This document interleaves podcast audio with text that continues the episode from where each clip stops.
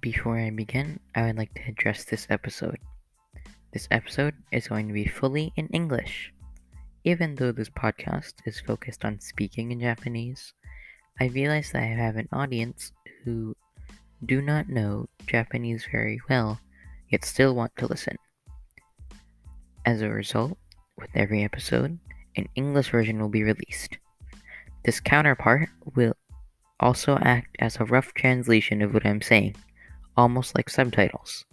In this version, what I say here is what I'm trying to say in Japanese. I hope you enjoy it, and the episode really begins now. Hello, everybody. I hope everyone is doing well today, and I'm excited to begin. From this episode, the podcast will be released every Tuesday and Friday. Today's topic is studies. Let's begin. As I mentioned before, I am in 10th grade and have been studying Japanese for two years. I enjoy studying from school to my own interests. Right now, I am in high school.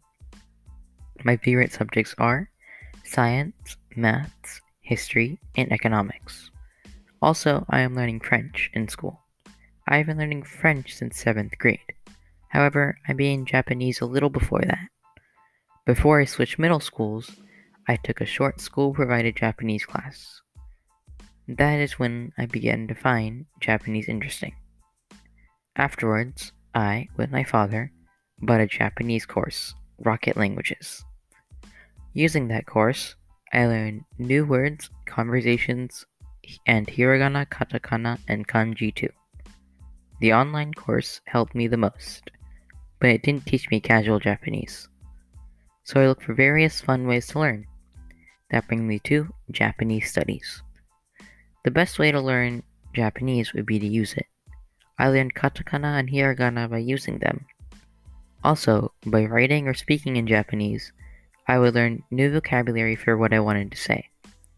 For example, talking to other Japanese or Japanese learners, or writing a small paragraph in Japanese.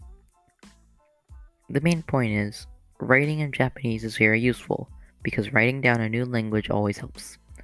The way I chose to practice was writing down all of the alphabet, starting with hiragana in a chart, then rewriting the characters by memory. If I didn't do this, I would not have retained any of the characters as well as I can today. The same goes for speaking, as pronunciation comes into play, and that is important when learning a new language. Moving on to ways of practice. Anime and manga are also helpful for listening and reading practice and for learning different types of Japanese. However, directly learning from anime and manga wouldn't be helpful. It's just a fun way to practice. Another tip is to keep a schedule. When I was learning, I would practice once or maybe twice a week, and sometimes I wouldn't practice at all. So, it is important to keep a schedule for at least every other day to learn properly. If you are learning another language, these tips would be helpful for that. The best way to practice almost anything would be to use or do it. That's how I learned to read, write, and speak in Japanese, even though I could use some more speaking practice. For me, I am using this podcast for speaking practice. Right now, I am reading Doraemon, a manga for beginners, and Steel Ball Run, one of my favorite manga. I am learning more kanji and getting through my course. I'm also going to start the second level of my Japanese course, so let's enjoy studying. This is the end of every of today's episode, everybody. I hope you enjoy tuning in. I will be releasing on Tuesdays and Fridays, so please listen to my episodes. Let's meet again.